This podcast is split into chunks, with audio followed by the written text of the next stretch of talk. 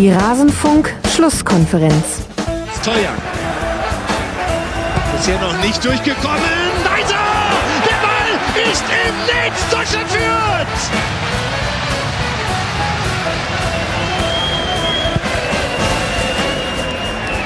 Alle sind sie noch ganz ruhig. Und jetzt ist es aus! Deutschland ist U21 Europameister 2017.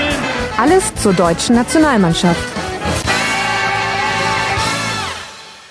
Deutschlands U21 ist Europameister. Herzlich willkommen im Rasenfunk. Herzlich willkommen zu einer Schlusskonferenz, die sich um das Turnier drehen soll, um die U21 Europameisterschaft, die hinter uns liegt. Mein Name ist Max Jakob Ost, ich bin der Edgenetzer bei Twitter und ich freue mich, dass ihr alle nach dem Rasenfunk Royal auch diese Folge hier eingeschaltet habt, der Schlusskonferenz. Ich habe zwei Gäste bei mir in der Leitung, die beide ihr Rasenfunk-Debüt geben. Darüber freue ich mich immer ganz besonders.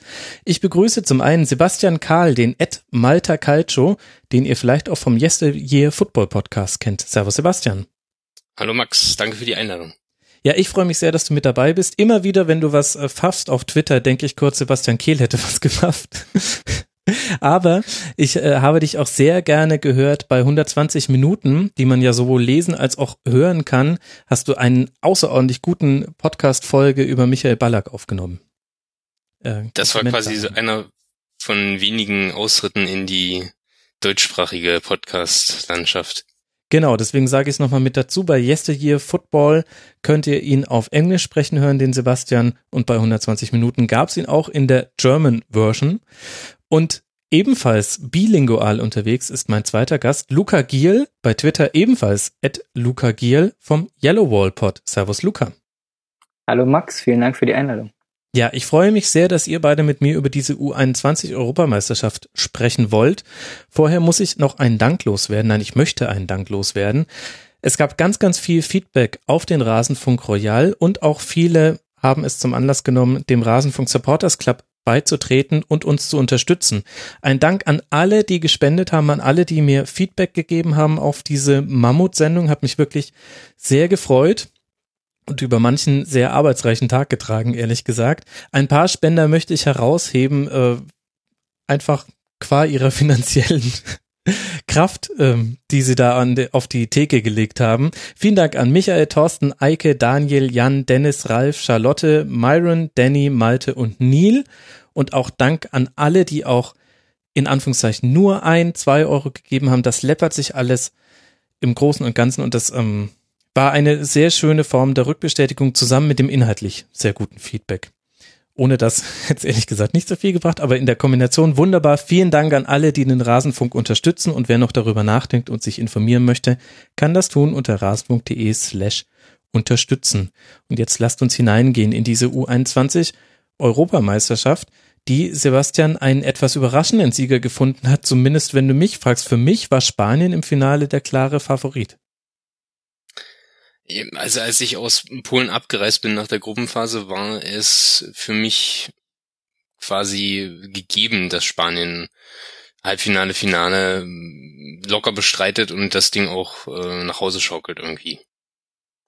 Weil sie einfach also so überzeugend waren in der Gruppenphase, oder? Ja, also ich habe äh, das Glück gehabt, ein Spiel live vorzuschauen gegen Portugal und da haben sie die wirklich nach Strich und Faden ähm, so hergespielt, dass ich mir nicht vorstellen konnte, dass da irgendjemand auch nur äh, also natürlich muss man immer erstmal spielen, die 90 Minuten dann, aber das sah schon so abgeklärt aus, dass ich mir nicht vorstellen konnte, dass da irgendjemand noch ähm, Wörtchen mitreden kann am Ende. Mhm. So war ja auch so ein bisschen die ganzen Vorberichte, Luca.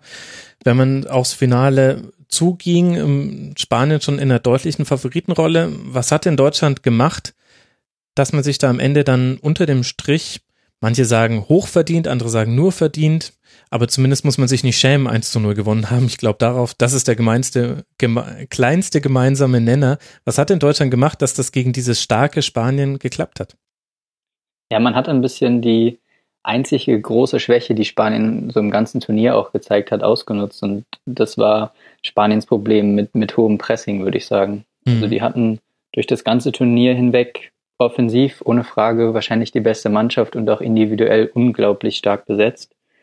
Aber sie hatten immer Probleme, wenn sie früh angegriffen wurden, wenn man ihre Innenverteidiger zugeschoben hat und der Torwart lang öffnen musste. Und das hat Deutschland oft geschafft. Und selbst wenn diese erste Pressingwelle dann mal überspielt war, war, wurde immer das Zentrum eng zugestellt und man hat sie viel über außen auf außen gedrängt und da waren sie dann nicht mehr so ganz so effektiv wie in dem Rest des Turniers. Ich fand, dass sie das auch wahnsinnig mutig gemacht haben. Also da ist man mit äh, viel Risiko in manchen Zweikampf gegangen und vor allem muss man das auch erstmal hinkriegen als Doppelsechs. Yannick Haberer und Maximilian Arnold, die waren manchmal beide im Pressing direkt involviert. Dahinter ganz schön viel freie Fläche, die auch bespielbar gewesen wäre, aber hat sich ja ausgezahlt, das Risiko. Das war, war glaube ich, ein mutiger Schachzug von Stefan Kunz und ist aber aufgegangen. Wer hat euch denn in dem Finale jetzt auf deutscher Seite besonders überzeugt? Luca, fang mal an. Ähm, ich würde sagen, wie im ganzen Turnier schon der Rechtsverteidiger Toljan, mhm. einer der, der besten Spieler, der auch das, das 1-0 vorbereitet hat. Ja. Ähm, sonst ist es mir immer eine Freude, Max Meyer anzugucken, wenn er nicht für Schalke spielt. ähm, technisch super stark und äh, auf, auf kleinem, wenn er einen kleinen Raum kombinieren kann, einfach ein, ein super, super Spieler komischerweise in diesem Finale einer der technisch nicht allerstärksten Spieler, weil die Spanier noch mal eine Stufe drüber waren, aber trotzdem auch ein sehr gutes Spiel gemacht. Ja, ich glaube ehrlich gesagt, das sagt mehr über die Spanier als über Max Meyer, dass Max Meyer da als einer der Technik technisch weniger Begabten wirkt in so einem Finale gegen eine spanische Mannschaft. Ich würde noch Marc Oliver Kempf in den Ring werfen. Ich finde, der hat eine unglaublich starke Partie gemacht meine These dazu ist, ja, die ich bisher immer nur offline äh, genannt habe, der SC Freiburg hat Glück, dass äh, Kempf so lange verletzt war in der Bundesliga-Saison, sonst würde der nämlich nächste Saison auch nicht mehr da spielen. Unglaublich starker Innenverteidiger und jetzt in diesem Finale dann zusammen mit Niklas Stark auch eine, ja, Bollwerk sagt man ja dazu immer. Sebastian, habe ich noch jemanden vergessen? Also mir wäre Maxi Arnold dann noch irgendwie eingefallen, mhm. der einfach so in diesem quasi diese diese ähm, dieses Zentrum zusammengehalten hat an einem Punkt, wo es in der zweiten Halbzeit, ohne da jetzt irgendwie großartig vorgreifen zu wollen, aber es gab so einen Zeitpunkt, wo sie sich drei, vier Mann hintereinander weg irgendwie gelbe Karten abgeholt haben. Mhm, ja. Teilweise auch berechtigt, aber das war halt so ein Punkt, die waren halt alle in diesem ähm, Mittelfeldzentrum drin. Das braucht halt irgendwie so einen, der, der dann nochmal ein bisschen die, den Überblick behält. Und das wäre so der Punkt gewesen, wo, wo man gedacht hätte, okay, jetzt nach einer Stunde, dann werden die Beine schwerer und ähm, dann werden sie wirklich hergespielt. Aber das hat dann auch irgendwie, irgendwie haben sie sich dagegen gestemmt und ähm, haben das Ding da irgendwie gewuppt.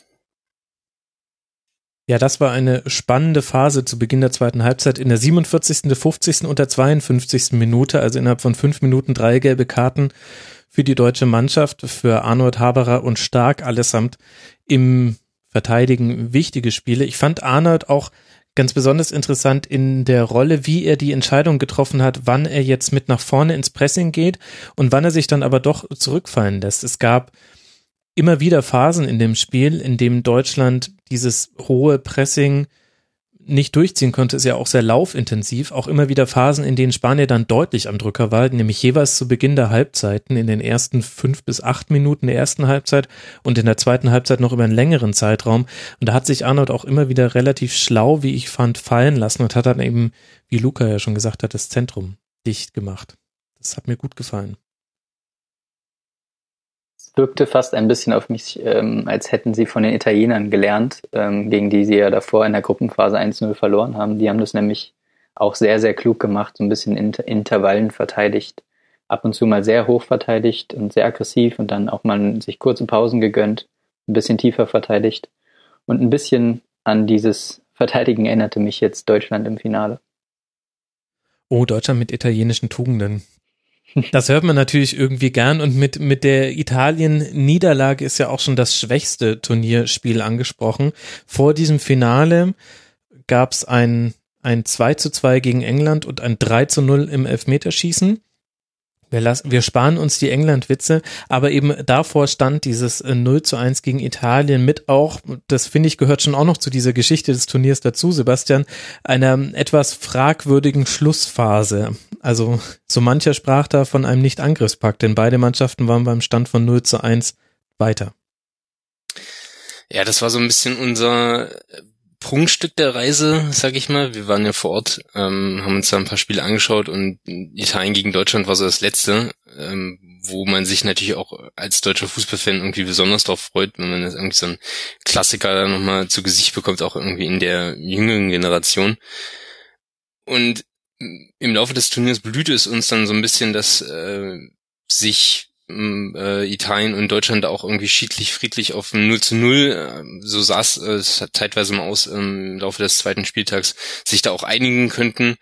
Ähm, und irgendwie haben sie ja dann diese 1 zu 0 Variante dann auch noch irgendwie gefunden am Ende und das hatte schon, ähm, ja, nicht nur ein Geschmäckle, das sah ganz stark danach aus, dass sich beide irgendwie der Lage bewusst waren und das dann halt so äh, runterverwaltet haben.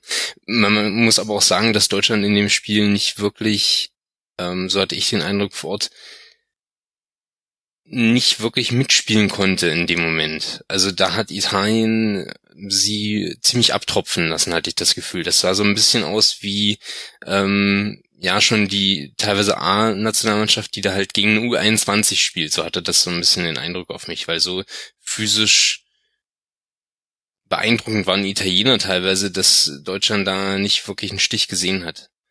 Mhm. Leidtragender war die Slowakei, die dadurch in der Rangliste der Gruppenzweiten sich nicht an Deutschland vorbeischieben konnte und so kam man dann ins Halbfinale mit einer ganz eigenen Geschichte. Sebastian, du hast schon angedeutet, du warst ähm, nicht alleine zusammen mit Freunden noch vor Ort, ähm, hast dir verschiedene Spiele angeguckt, kann man sich auch nachträglich noch einmal anhören im Yesteryear Football Podcast und du hast auch auf Medium einen längeren Artikel darüber geschrieben. Erzähl uns mal, wie, wie war das Turnier vor Ort zu erleben? Gab es denn so richtig eine Turnierstimmung? das ist einer der Kritikpunkte sozusagen. Also das ist halt nichts, was sich wirklich lösen lässt. Ähm, aber das fand ich auch ein bisschen schade. Es gab nicht so wirklich ja, irgendwie vor Ort irgendwie so ein bisschen, vielleicht wenn man die Polenspiele mitgenommen hätte, da gab es irgendwie zu dem Zeitpunkt, wo wir geschaut haben, keine Karten für, mhm. ähm, wäre es vielleicht noch ein bisschen was anderes gewesen, aber es gab eigentlich nur, ich sag mal, im Zulauf zum Stadion dann irgendwie die ein, zwei Stunden vorher, da gab es da so ein bisschen so ein Feeling, dass irgendwie was los ist, aber ähm, wir haben die Woche in Krakau verbracht und ja, da habe ich vielleicht zwei Tische mal irgendwie in der Innenstadt mit Schweden-Fans gesehen, die da gar kein Spiel hatten. Die waren halt einfach nur da, weil Schweden irgendwie überall waren. ähm, aber es hatte kein Feeling so, dass man irgendwie beschreiben konnte. Dafür ist es halt dann auch eine U21-Europameisterschaft.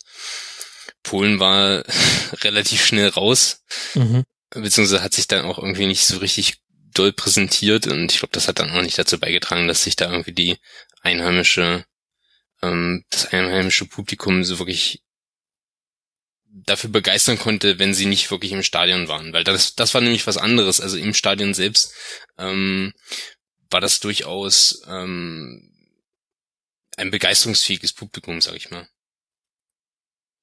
Wie viele Spiele habt ihr gesehen? Wir waren bei fünf Spielen des Turniers äh, fort. In wie vielen Tagen?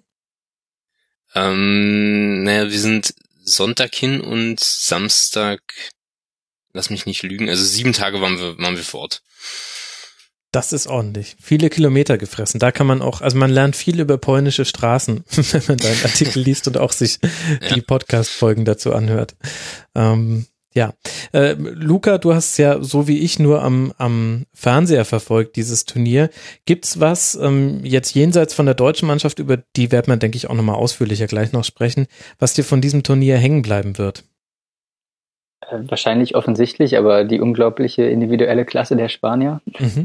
Ähm, so rein fußballerisch fand ich auch äh, Italien super.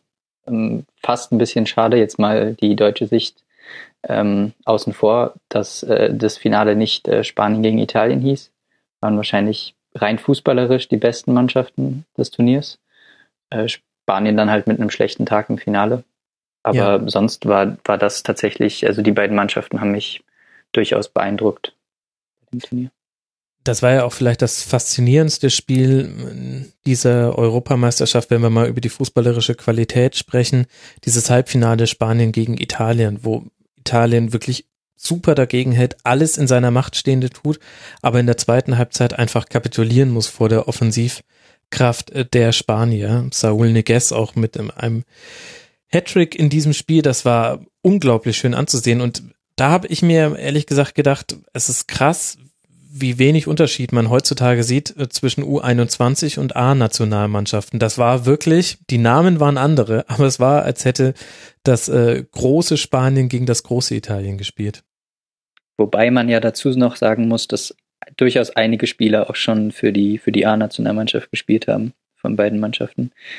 Wobei bei Italien der, ähm, äh, wie heißt der, Bernardi, mhm. noch gefehlt hat der, der ja eigentlich, äh, Berardi, Entschuldigung, noch gefehlt hat, der schon für die A-Nationalmannschaft gespielt hat. Aber auch für, für Spanien sind so Leute wie Asensio oder auch Saul, die könnten durchaus schon bei der A-Nationalmannschaft problemlos mitspielen. Ja, genau. Ich meinte das vor allem auch so vom Spielstil her. Also da hat mhm. Spanien gegen Italien gespielt und ähm, mich hat es dann ehrlich gesagt fast überrascht, wie Deutschland dann gegen Spanien im Finale aufgetreten ist, denn so haben wir die A-Nationalmannschaft noch nie gegen Spanien spielen sehen, so mutig im Offensivpressing und auch hinten drin, gerade in den äh, Phasen, in denen man viel Ballbesitz hatte als deutsche Mannschaft, da wurde teilweise in 1 gegen 1 Situationen gegen diese hochtalentierten Offensivspieler verteidigt. So viel Mut hat die A-Nationalmannschaft gegen Spanien ehrlich gesagt nicht gezeigt. Zumindest kann ich mich jetzt nicht dran erinnern, wenn wir jetzt mal die letzten Turniere uns nur angucken, wo es ja ein paar Aufeinandertreffen gab. Das fand ich tatsächlich auch sehr bemerkenswert und vor allen Dingen im Kontrast dazu die Spanier, die sich so ein bisschen von ihrer Spielidee abgewendet haben, ähm, relativ tief verteidigt haben, die Deutschen mhm. machen haben lassen im, im Spielaufbau. Die durften quasi machen, was sie wollten, zumindest in ihrem eigenen Drittel. Und ähm, ja, auch im, im Ballbesitz war das einigermaßen einfallslos, viel über die Flügel, viel Flanken, viele Weitschüsse, aber nicht viel spielerisch in, im letzten Drittel leider. Ja, und dann geht so ein Finale auch mal 1 zu 0 verloren. Hätte natürlich auch anders ausgehen können. Spanien hatte insgesamt zwar nur einen Schuss aufs Tor, aber durchaus einige gefährliche Situationen. Dafür hat auch Deutschland verpasst. Höher zu gewinnen, so sind halt Finalspiele. Es entscheiden die Kleinigkeiten und dann ist es halt eine perfekt geschlagene Flanke auf Mitchell Weiser und der setzt den Kopfball ins lange Eck. Sebastian, da habe ich mir ja gedacht, wie selten sieht man eigentlich so gut geschlagene Flanken wie die von Jeremy Toljan, die er fast aus dem Stand schlägt. Er ist vom Gegenspieler gestellt, legt ihn dann einmal nochmal mit dem rechten Fuß sich vor und zieht ihn dann genau auf Mitchell Weiser. Und ab dem Moment, wo die Flanke in der Luft war, war es auch eigentlich kaum noch zu verteidigen, finde ich.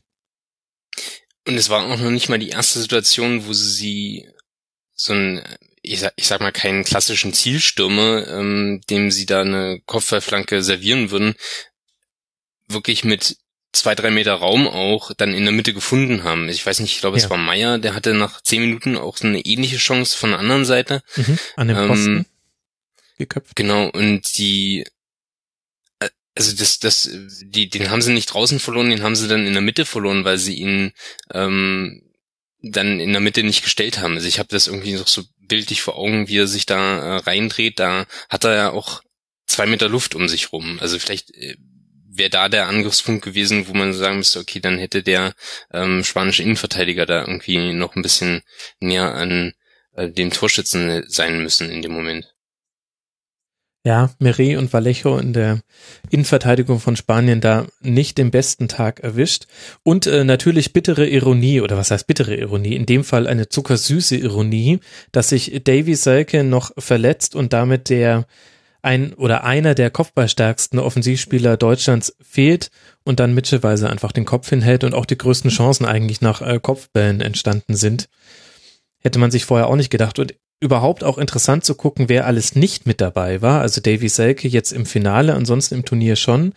Jonathan Tah vor dem Turnier ausgefallen. Aber es gibt auch durchaus noch ein paar Spieler, die uns anderswoher bekannt vorkommen, nämlich aus der Confed Cup Mannschaft, die auch noch spielberechtigt werden für die U21, nämlich Matthias Ginter, Benjamin Henrichs, Josua Kimmich, Niklas Süle, Emre Can, Leon Goretzka und Timo Werner. Da hat sich was getan im deutschen Nachwuchs, oder? Es ist doch krass. Die hätten dann quasi mit äh, zwei Mannschaften anreisen können und hätten sich dann irgendwie im Finale selber gegenüberstehen können, allein vom von dem, was sie irgendwie liefern könnten da in dem Moment macht den Sieg auch nochmal umso beeindruckender, weil ja Spanien komplett mit der ersten Garde angereist ist mhm. und, und Italien auch. Gut, da hatte man auch ordentlich Probleme in dem Spiel. Aber es ist schon echt beeindruckend, weil die gesamte Abwehr ja wahrscheinlich anders ausgesehen hätte, ähm, wenn diese Leute alle dabei gewesen wären. Und wie du vorhin schon gesagt hast, äh, Kempf hat nicht nur ein großartiges Finale gespielt, sondern auch ein großartiges Turnier, würde ich sagen. Mhm. Und auch stark, hat mir sehr gut gefallen.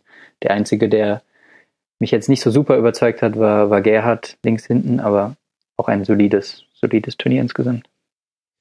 Ja, wobei es auch Yannick Gerhard in die Mannschaft des Turniers geschafft hat, in die offizielle UEFA-Mannschaft des Turniers. Ich weiß jetzt nicht, was das genau aussagt, aber das ist schon interessant. Ähm, da stehen sechs deutsche Spieler mit drin. Zum einen Julian Pollersbeck, der deutsche Torhüter, und dann drei deutsche Abwehrspieler, nämlich Jeremy Teuer, Niklas Stark und eben jener Yannick Gerhardt. Also eine fast komplett deutsche Abwehr in der Mannschaft des Turniers. Aber was auch immer das aussagt. Lass mal ein bisschen in die Glaskugel gucken. 2009 gab es den letzten großen Titel für eine deutsche U21-Nationalmannschaft. Das war ebenfalls der Europameistertitel. Und von den späteren Weltmeistern standen sechs in der Finalelf, nämlich Manuel Neuer, Semi Khedira, Jerome Boateng, Mesut Özil, Mats Hummels und Benedikt Hövedes. Wer von der aktuellen Finalelf oder wegen mir auch Kader der U21, wen werden wir denn auf jeden Fall in einer erfolgreichen nächsten Nationalmannschaft sehen. Es muss ja auch nicht immer gleich ein Titel sein. Sebastian, du musst mal anfangen. Also die, ich würde mal sagen, sicherste Wette ist eigentlich der, der im Finale untergetaucht ist, also meiner Meinung nach, äh, wäre Serge Gnabry. Interessant. Findest du die sicherste Wette? Warum? Äh, der hat so viel Talent und so viel ähm, auch, sage ich mal, positiven Rückenwind, dass der halt so einer ist, den sie, wenn er sich jetzt irgendwie den richtigen, die richtige Situation aussucht für die nächste Saison, ist jetzt auch ähm, natürlich immer eine Frage, was irgendwie in dem Laufe des Jahres passiert, aber das ist so einer, den ich sehe, ähm, der könnte noch irgendwie reingespült werden als 23. wenn jetzt irgendwie die WM nächstes Jahr im quasi im Blick ist. Mhm.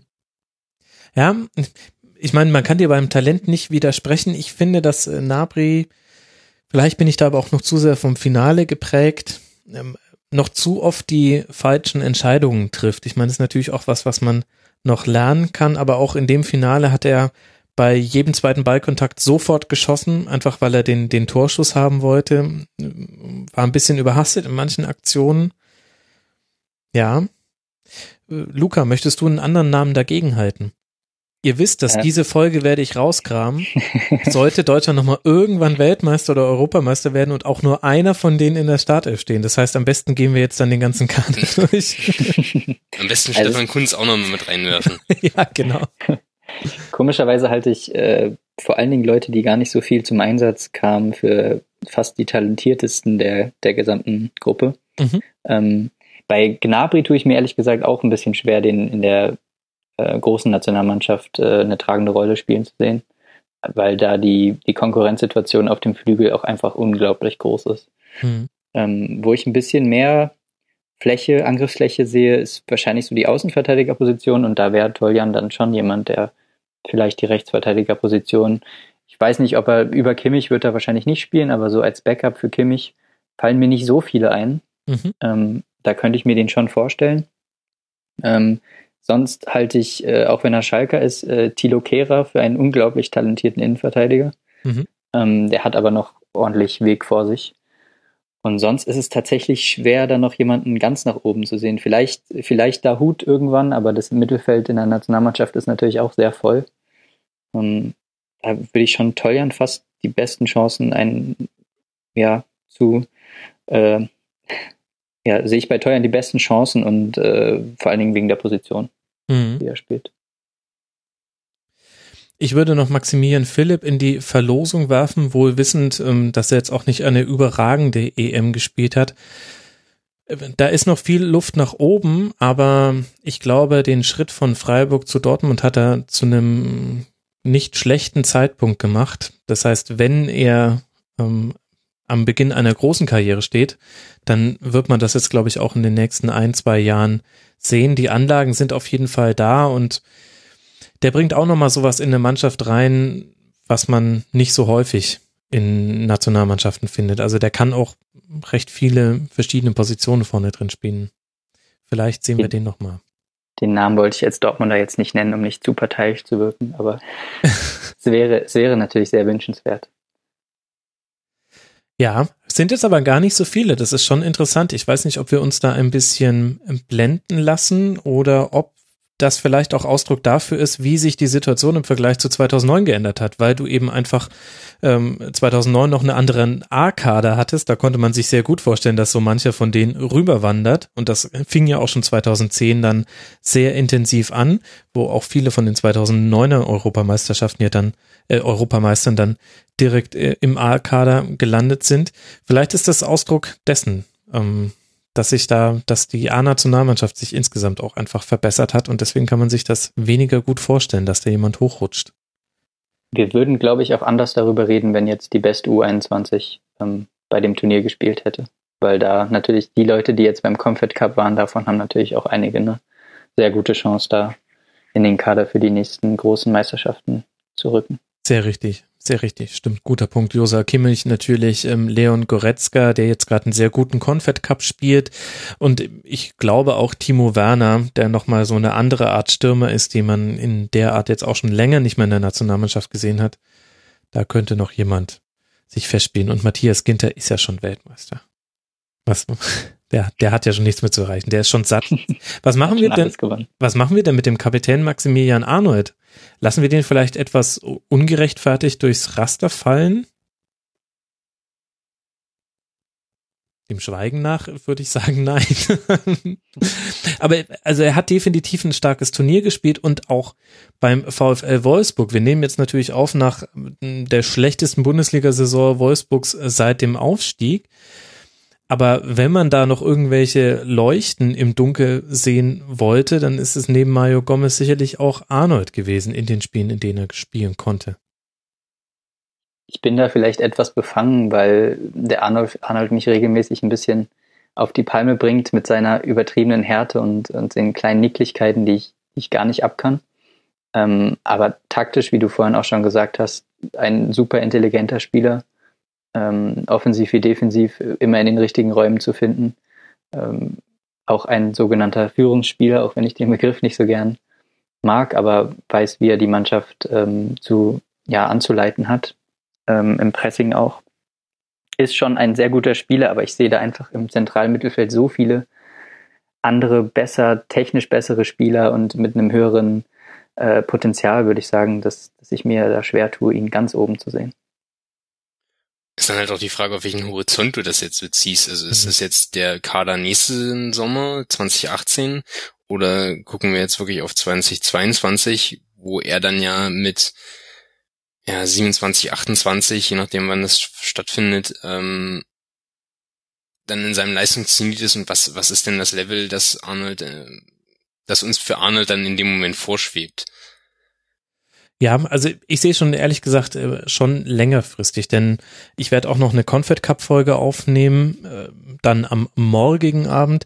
Ich glaube, da werden wir viel mehr über die Weltmeisterschaft in Russland dann sprechen, als jetzt in der Folge. Hier geht's mir tatsächlich eher so um Zeitraum. Es geht einem noch schwer über die Lippen, aber die WM in Katar, so sie denn dort stattfindet. Vielleicht ist das auch einer der Running Gags, sollte man diese Folge in ein paar Jahren nochmal hören, aus irgendeinem Grund. Ähm, sollte die WM in Katar stattfinden 2022, ich glaube, das ist schon so der Horizont, wo dann auch einige Planstellen sicher wieder frei geworden sind in der Nationalmannschaft. Vielleicht ja auch in der Innenverteidigung. Ähm, weiß man ja nicht. Und da, da haben definitiv Niklas Stark, ähm, Marc-Oliver Kempf habe ich ja schon genannt, gute Leistung gezeigt. Und ich glaube, alle Hertha-Fans rebellieren gerade, weil wir Mitchell Weiser noch nicht gelobt haben. Und das, obwohl er uns, also uns drei jetzt, zum Europameister geköpft hat. Wie ist das zu verargumentieren, Luca? Rechtfertige dich. Ähm, ja, schwierig. Also er hat eigentlich ein ganz solides Turnier gespielt, aber auch kein überragendes, würde ich sagen. Ich sehe in ihm auch äh, zukünftig eher einen sehr guten Rechtsverteidiger. Ihn könnte man natürlich auch noch ähm, in die Diskussion stellen für die A-Nationalmannschaft, aber dann eher als Rechtsverteidiger, würde ich sagen. Als, als Flügelspieler fehlt mir da einfach so ein bisschen was. Besonderes und da hat man dann auch noch, jetzt auch im Finale, obwohl die kein Superspiel gemacht haben, hat man da aber schon auch noch einen Unterschied zu Asensio beispielsweise gesehen. Das ist einfach nochmal eine eine andere Liga außen auf dem Flügel im 1 gegen 1. Ähm, und da fehlt mir ein bisschen was noch bei Weise. Aber als Rechtsverteidiger könnte ich ihn mir schon auf höherem Niveau auch perspektivisch vorstellen. Er hat halt einfach einen sehr, sehr guten Drang nach vorne, der auch recht wohl dosiert ist. Also das war das, was bei in seiner Zeit bei Bayern noch ein bisschen gefehlt hat. Da hatte er zwar schon diese Explosivität im Offensiven, aber ähm, ist nicht immer in den richtigen Situationen auch mit nach vorne gegangen und hat dann gegen den Ball Bayern da manchmal auch in die Bredouille gebracht ich finde, das ist äh, deutlich besser geworden unter Pardadei. Der hat ihm da, glaube ich, auch noch genauere hm, Aufträge mitgegeben und Hertha spielt auch ein bisschen so, dass es eher verziehen wird, wenn die Außen sich äh, im Offensivspiel verlieren, dann wird hinten schon auch ganz gut, die Lücken werden da ganz gut gestopft. Haben wir Max Meyer schon ausreichend gewürdigt? Ich habe ihn gelobt, obwohl er Schalker ist. Reicht das schon? Weiß ich nicht. Da muss der Sebastian noch was dazu sagen. Da, da fehlt mir so ein bisschen so die, die, der wöchentliche Blick auf, gerade auf diese junge Garde. Deswegen kann ich das irgendwie schlecht einschätzen, ähm, auch wo da die, die Reise hingehen mag. Ähm, weiß jetzt auch nicht, ob Max Meyer im Vergleich zum Goretzka zum Beispiel, wer da jetzt irgendwie die Nase vorn hat ähm, auf Schalke. Ja, vielleicht ja sogar beide, also können ja auch ähm, beide zusammenspielen. Aber da wird sich ja eh so einiges ändern jetzt mit dem neuen Trainer. Ach, es gibt so viele Dinge, über die wir im Rasenfunk auch noch sprechen werden. Lasst uns mal den Blick noch von Deutschland wegwenden. Oder Luca, möchtest du noch was ergänzen? Ich wollte nur kurz einwerfen, dass ich bei Max Meyer für ganz wichtig halte, für welches Team er dann in Zukunft spielen wird und wie das Team spielt, weil man hat jetzt auch bei der EM gesehen, dass ihm wenn das sehr liegt, wenn er kleinräumig spielen kann, wenn er viele Spiele hat, mit denen er kombinieren kann. Ähm, und es liegt ihm nicht so sehr, wenn er einen Ball lange schleppen muss über große Distanzen und mhm. ja einfach sehr weiträumig spielen muss, weil da fehlt ihm auch so ein bisschen die Grundschnelligkeit und er macht das Spiel dann lieber ein bisschen langsam, lieber ähm, Kurzpassspiel, als es jetzt besonders schnell zu machen. Und da wird die Teamwahl, glaube ich, wichtig sein für ihn und für seine Entwicklung.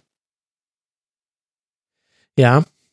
Und man hat gesehen, aber bei einigen Spielen, nicht nur bei Max Meyer. Es gab die Situationen, in denen jetzt ähm, im Finale, aber auch gegen England es äh, Zweikämpfe gab, wo der Ballverlust durchaus drin war. Die, die heutige U21 hat auch ein technisches Niveau, das einen wirklich manchmal mit der Zunge schnalzen lässt. Da haben sich einige Spieler, ähm, haben den Ball da behauptet, in Situationen, wo man früher definitiv den Ball verloren und dann eine Großchance für den Gegner zugelassen hätte. Das sieht man bei Max Meyer noch am, offensiv, am offensichtlichsten und es tut ihm auch gut, wenn er vorne drin Freiheiten genießt. Also ich hatte den Eindruck, ähm, Meyer, Arnold und ähm, dann auch, ähm, ja, Dahut war es ja jetzt nicht im äh, Finale, aber äh, die hatten eine ganz gute Abstimmung gehabt, ähm, wer wann welche Position spielt, war, haben da auch relativ gut durchrotiert.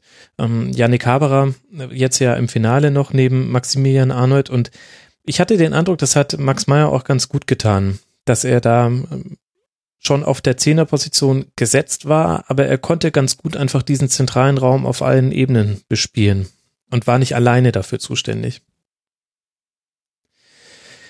Ich möchte eine ganz äh, provokante Frage stellen. Nämlich haben wir bei diesem U21-Turnier, Sebastian, einen zukünftigen Weltfußballer gesehen.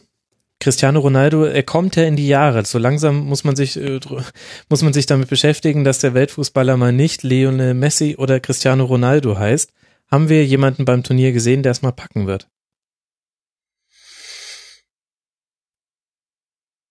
Das ist jetzt wirklich die ganz große Glaskugel, gell? Ja. Ähm, ich Aber du glaube, weißt, gestern, ich diese Folge auspacke.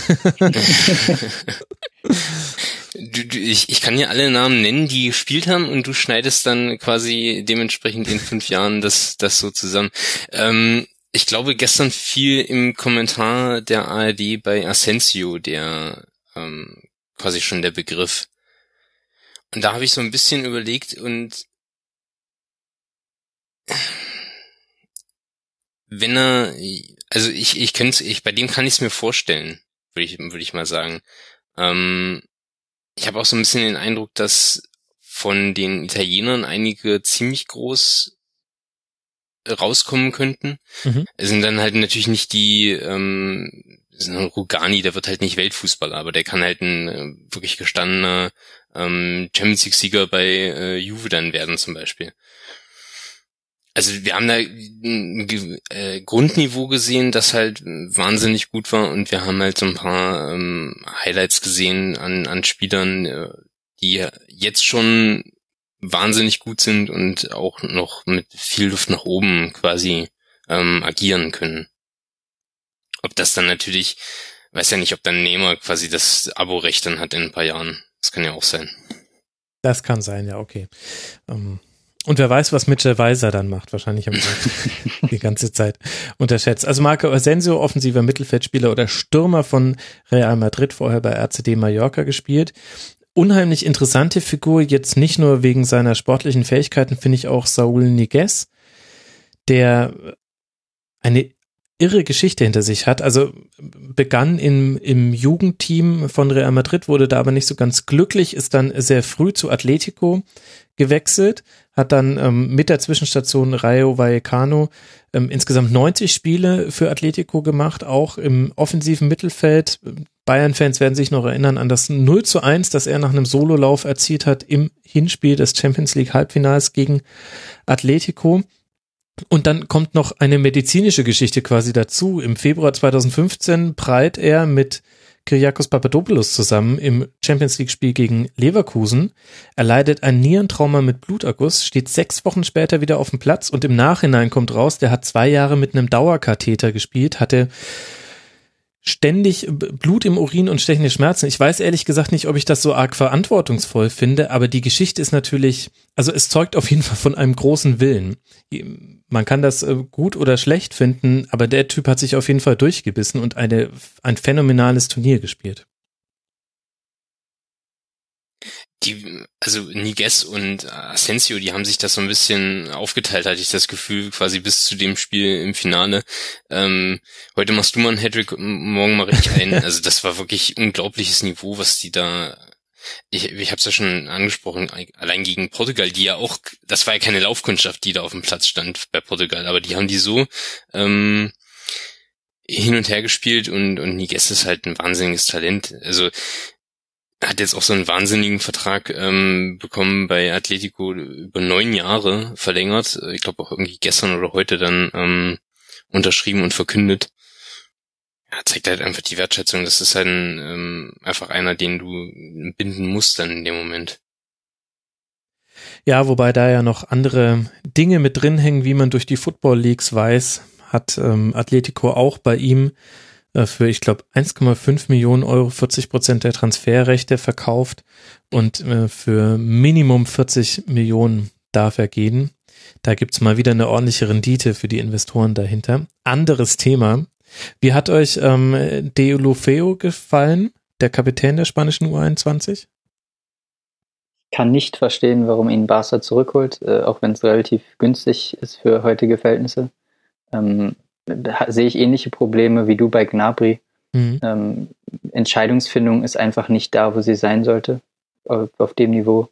Ein bisschen eigensinnig. Das Gefühl hatte ich bei relativ vielen Spaniern, komischerweise. Das sind ja eigentlich eher dafür bekannt, sehr mannschaftsdienlich zu spielen und eher einmal zu viel als einmal zu wenig zu passen. Aber da waren sehr, sehr viele Weitschüsse, ähm, sehr viele teilweise unnötige Dribblings, wobei die auch manchmal super waren. Aber vor allen Dingen die Schüsse haben mich teilweise sehr verwundert, äh, verglichen vor allen Dingen mit den spanischen, mit den großen spanischen Mannschaften. Ja. Ähm, andererseits hat, hat finde ich, Deolofeo schon so ein, also der war schon derjenige, der den, der den ersten, zweiten, dritten Gang eingelegt hat. Also ich fand immer wieder, war er derjenige, der mit einem schnellen Pass äh, das Spiel schnell gemacht hat oder der auch mal in den Phasen, in denen es viel Ballbesitz gab und es darum ging, sich den Gegner zurechtzulegen und nicht zu überhastet abzuschließen, das auch ganz gut gesteuert hat, wobei ich dazu sagen muss, dass ich nicht alle Gruppenspiele über 90 Minuten sehen konnte. Deswegen ähm, stütze ich mich da jetzt sehr auf äh, Finale und Halbfinale. Das muss ich dazu schicken.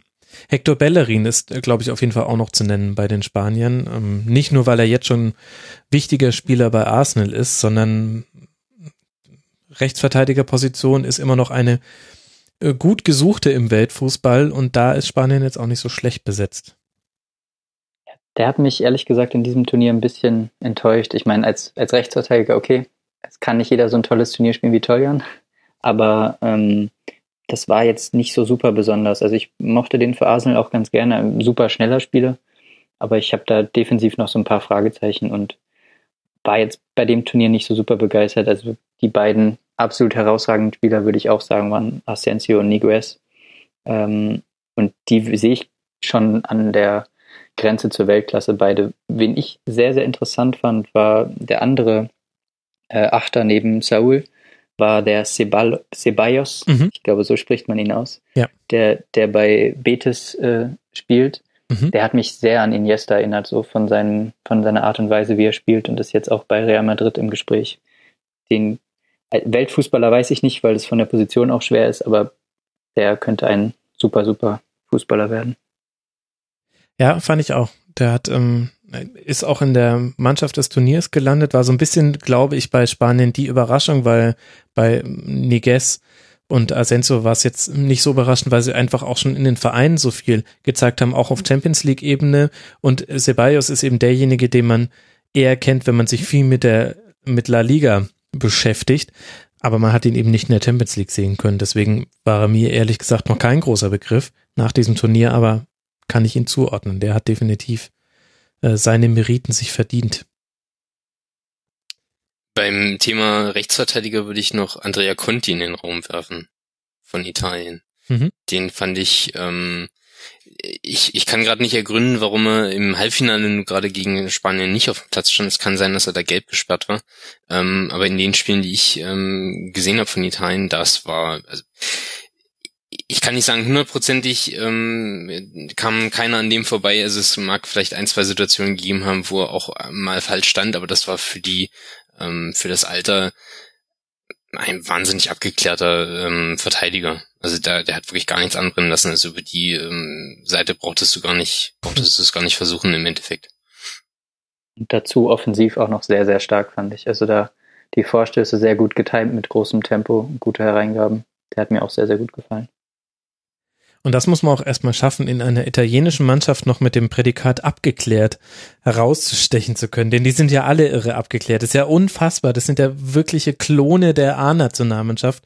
Äh, Stehe ich natürlich jetzt auch sehr unter dem Eindruck von diesem 0 zu 1 Deutschlands. Ähm, Im Tschechien-Spiel sah es ein bisschen anders aus bei Italien, aber mhm. wie die die haben auflaufen lassen in einer Selbstverständlichkeit auch. Das war wirklich so, dass du das Gefühl hattest, ja, es ist halt irgendwie Italien.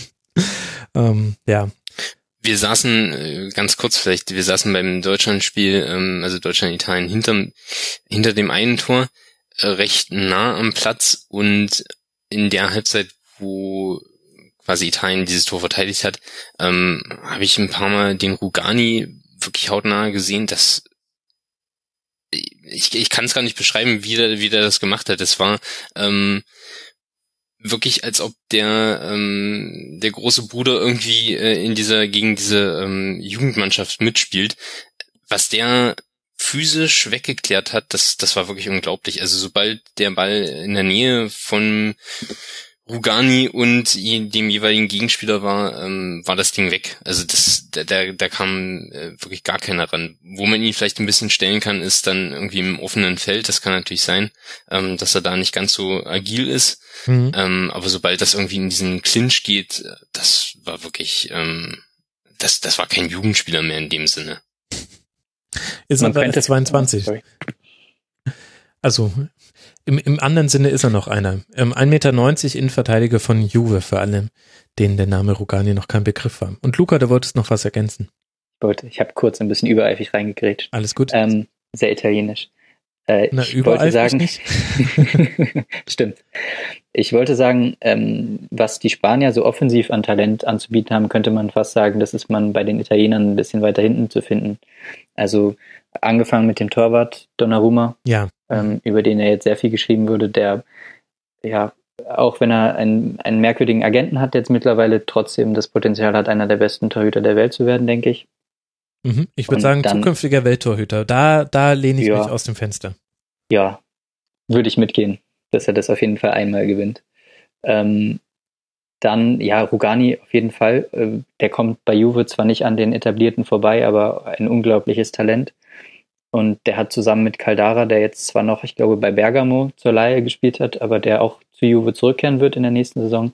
Das ist das kommende Juve-Innenverteidiger-Duo. Mhm. Ähm, zwei super Spieler und dann geht's im, im zentralen Mittelfeld weiter mit Gagliardini, der bei Inter schon äh, jetzt in der Rückrunde, glaube ich, äh, fast so gut wie Stammspieler war.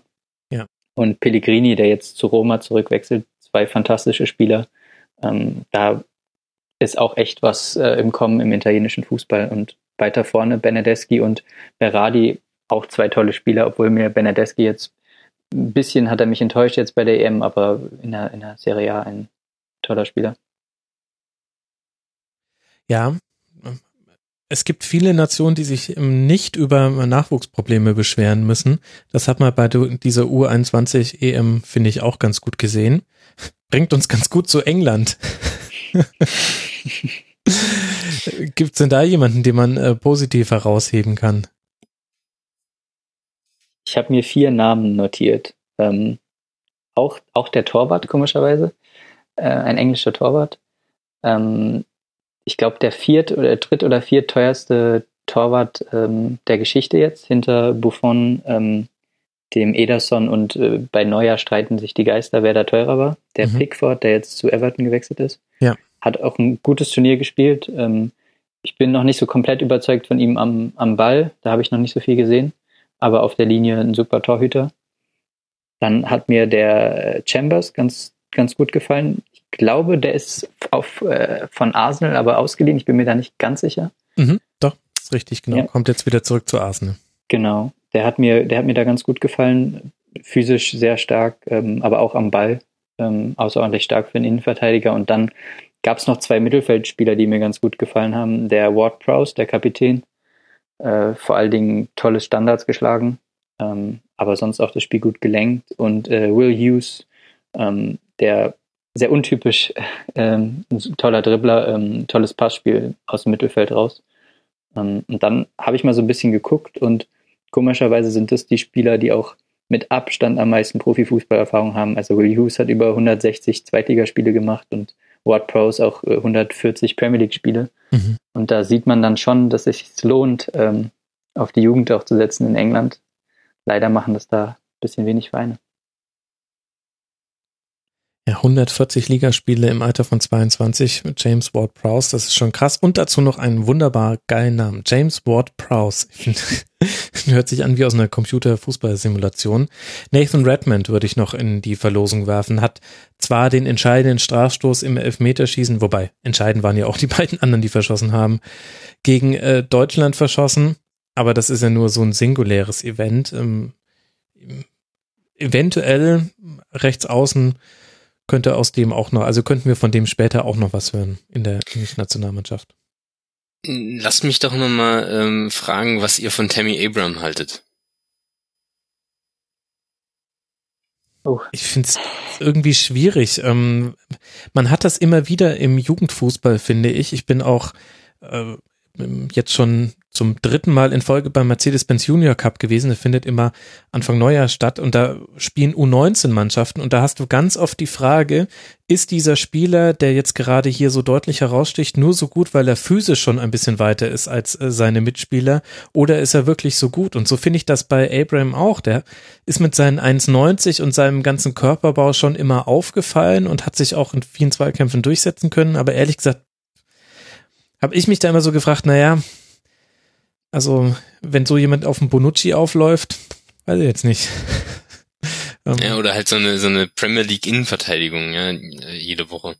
Genau, also deswegen bin ich da noch so ein bisschen zurückhaltend. Aber bei dem Turnier ist er definitiv aufgefallen, würde ich sagen.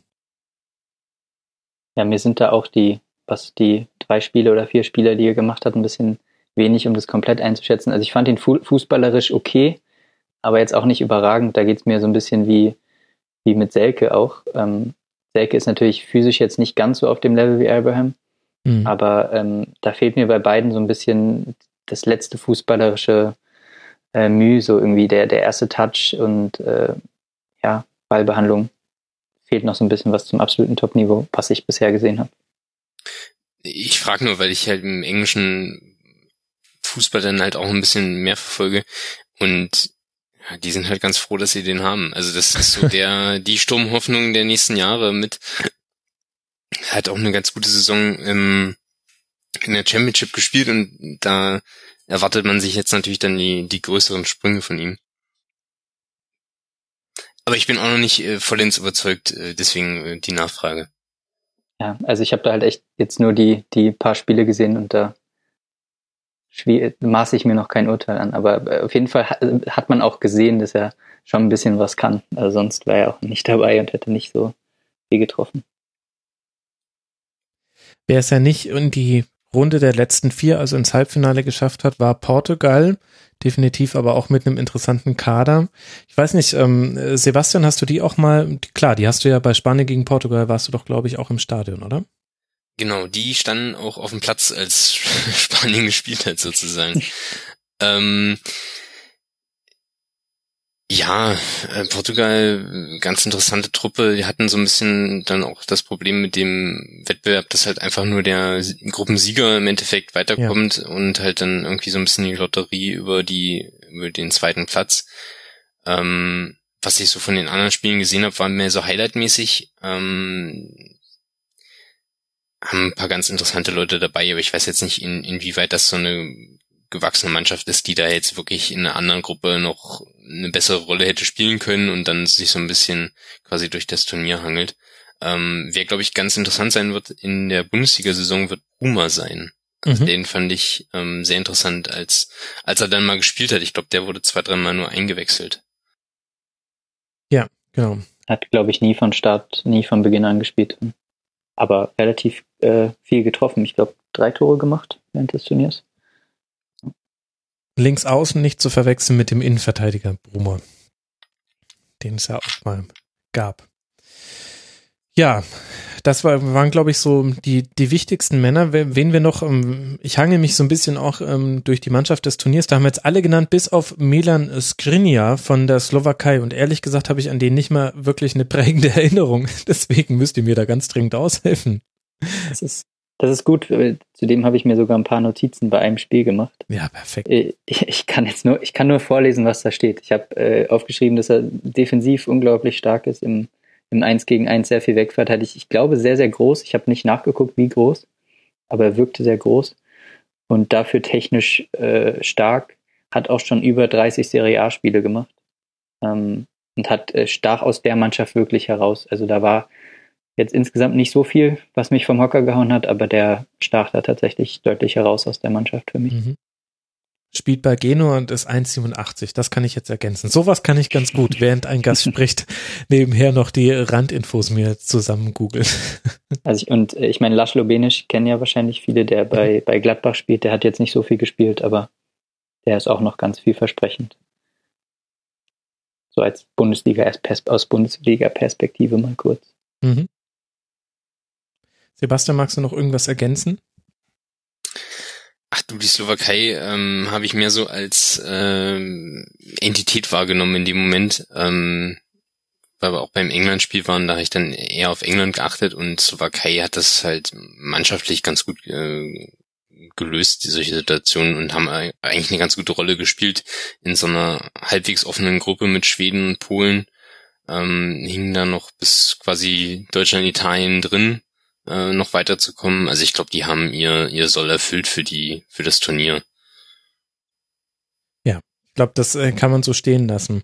Wenn ich an dieses Turnier jetzt zurückdenken werde, dann glaube ich, dass ich mich auch in ein, zwei Jahren noch an das Finale erinnern können werde. Ich denke, dass ich mich auch noch an das Halbfinale erinnere, wo Deutschland trotz Rückstand wirklich eine starke Leistung gezeigt hat und unfassbar viele Torschüsse abgegeben hat. Äh, Felix Platte, stimmt, über den haben wir noch gar nicht gesprochen, mit dem entscheidenden Kopfball dann zum 2 zu 2 Ausgleich und dann dieses Elfmeterschießen. Und das werden wir uns auch aus humoristischer Sicht wahrscheinlich noch sehr häufig erinnern. Passt halt ganz gut ins Narrativ. Ansonsten weiß ich ehrlich gesagt nicht, wie viel mir noch bleiben wird. Ich würde mal davon ausgehen, Sebastian, dadurch, dass du vor Ort warst, hast du noch andere Erinnerungen. Was wird dir hängen bleiben? Es muss auch nicht sportlich sein. Hm, ich, bei mir bleibt hängen, dass erstmal Polen äh, definitiv eine Reise wert ist. Das war so die, die erste Erkenntnis, das hat sich schon relativ schnell eingestellt, ähm, Weil irgendwie, wenn man Polen als Reiseziel nennt, muss man noch nicht mal dazu sagen, dass man wegen Fußball hinfährt. Ähm, da winken schon die ersten ab irgendwie für den Sommerurlaub. Okay. Ähm, das hat mich ähm, nicht, also es hat mich positiv überrascht, sagen wir mal so. Ähm, das Turnier an sich war über weite Strecken sehr gut organisiert, muss man einfach nochmal anführen. Also das, ähm, da hat wirklich von dem, was ich mitbekommen habe, soweit alles sehr gut funktioniert. Ähm, das fängt irgendwie schon mit der äh, Entscheidung an, dass man da irgendwie in die kleineren Stadien geht. Ich glaube, das hat dem Turnier ganz gut getan, dass man sich dann nicht irgendwie auf äh, Warschau und Posen oder so mit 40.000, mhm. was sich dann so ein bisschen verliert, äh, fokussiert, sondern wirklich in die, sag ich mal, kleineren ähm, Gegenden auch gegangen ist, wo dann halt auch mal 12, 13, 14.000 Slowaken hochfahren, ähm, weil das halt recht nah an der Grenze dann ist. Also das sind so die, die, die kleinen Sachen gewesen, die, ähm, die das dann irgendwie ganz, ganz interessant gemacht haben.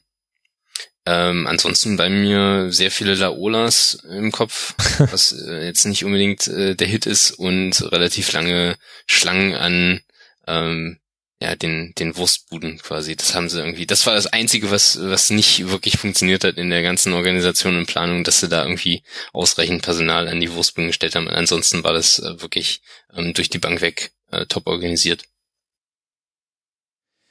Die Wurstbudenschlangen und Laolas. Ja, stimmt, Laolas, an die kann ich mich auch erinnern, aber diese Erinnerung lösche ich dann ganz gerne äh, schnell auch wieder. Die schwappen mir manchmal zu früh durchs Stadion, wobei andererseits dürfen die Zuschauer vor Ort machen, was sie wollen. Ich bin ja nicht vor Ort, deswegen darf ich mich auch nicht drüber beschweren. Luca, wir zwei als Fernsehkonsumenten, ich habe schon gesagt, was bei mir noch so hängen bleiben wird. Ähm, kann du gleich noch was ergänzen, was mir gerade eingefallen ist. Aber leg du mal los. Was wirst du dir noch vor Augen führen können in ein paar Jahren, wenn du über dieses Turnier sprichst? Ich lasse mal die Sachen, die du genannt hast, aus und ich würde da noch hinzufügen, das Spiel zwischen Italien und äh, Spanien. Ja. Das fand ich sehr, sehr beeindruckend. Und vor allen Dingen, dass ich das erste Mal richtig Dani Ceballos wahrgenommen und der hat da ein überragendes Spiel gemacht.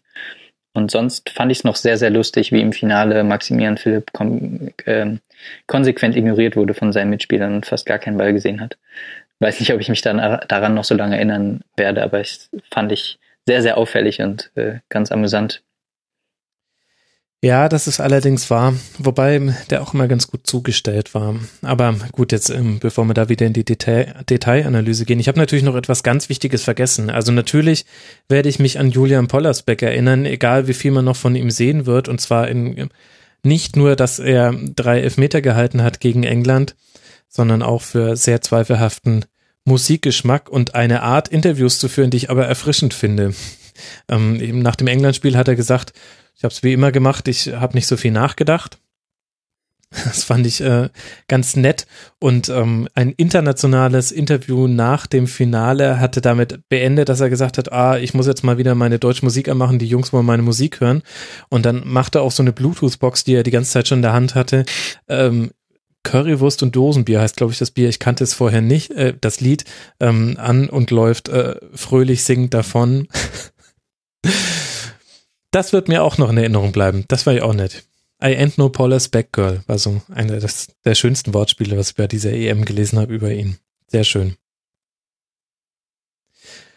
Und das Vogellied wird natürlich bleiben, wobei wir alle drei den versauten Teil des Textes nicht äh, hören konnten. Da müssen uns die Hörerinnen und Hörer aushelfen. Es wurde so oft geteased im Fernsehen bei den übertragenen Sendern, ja, wir sagen jetzt nicht den, den nicht jugendfreien Teil äh, dieses Liedes und wir alle drei konnten es nicht raushören, um was es da jetzt eigentlich ging. Für mich hat sich's nach der Vogelhochzeit angehört und böse Ohrwürmer, ehrlich gesagt, verursacht. Könnte aber auch an meinen Zwillingen liegen. Bin ich vorgeprägt. Habt ihr noch was zu ergänzen? Ich hätte noch zwei Spieler, die ich kurz nennen würde, Natürlich. die wir ein bisschen übergangen haben. Ähm, ich würde noch den, den Patrick Schick, äh, Schick von Tschechien hervorheben wollen, der jetzt kein überragendes Turnier hat, gespielt hat, aber der jetzt zu Juventus wechselt und dem, glaube ich, auch eine große Karriere als Stürmer bevorsteht und vielleicht den, den Zivkovic von Serbien, der schon lange als, als großes Talent gilt, der mir auch jetzt ganz gut gefallen hat und der, ich glaube, er spielt in Portugal ähm, bei Benfica, wenn mich nicht alles täuscht. Mhm. Und ähm, der könnte auch mal ein guter werden. Das finde ich schön. Ich habe den, den Blick schon auf den Musikgeschmack von Julian Pollersbeck gelenkt und du kommst nochmal zurück ins Sportliche. Du bist mehr Rasenfunk als ich in diesem Moment, Luca. Vielen Dank. Äh, Sebastian, ist dir äh, spontan noch was eingefallen? Irgendeine Frisur, die hängen geblieben ist? Du, ich hätte jetzt noch äh, Jan Bettnerek in den Raum geworfen, der heute zu Southampton gewechselt ist. Äh, polnische Innenverteidigung, der teuerste polnische ähm, Ausgangstransfer aller Zeiten mittlerweile für schlank, schlanke sechs Millionen Euro. Von Lechposen zu Southampton. Okay. Also ihr wollt einfach nur das Sportliche haben. Irgendwie heiße ich das ja schlimm, auch. Schlimm. Ja. Aber das zeigt, dass ich nur mit meiner Gästeauswahl alles richtig gemacht habe. Ich danke sehr zum einen Sebastian Karl at Malta Calcio bei Twitter und ihr könnt ihn hören im Yesteryear Football Podcast. Vielen Dank, Sebastian. Danke für die Einladung. Und außerdem danke an Luca Giel, der ebenso auf Twitter heißt und im Yellow Wall Pod zu hören ist. Danke dir, Luca. Danke auch. Und auch euch vielen Dank, liebe Hörerinnen und Hörer, fürs Zuhören. Schön, dass ihr mal wieder den Weg in eine Schlusskonferenz gefunden habt. Es erscheint morgen schon eine Folge zum Confed Cup, auf den wollen wir auch zurückblicken. Und natürlich freue ich mich, wenn ihr uns folgt auf Facebook, Twitter, YouTube, wenn ihr unseren Newsletter abonniert, uns bei iTunes bewertet. Und ganz viele Bussis von mir gibt's, wenn ihr uns auch unterstützt auf rasen.de unterstützen. Stützen. Macht's gut. Ciao.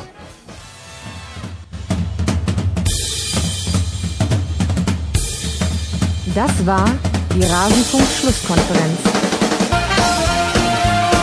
Wir gehen nun zurück in die angeschlossenen Funkhäuser.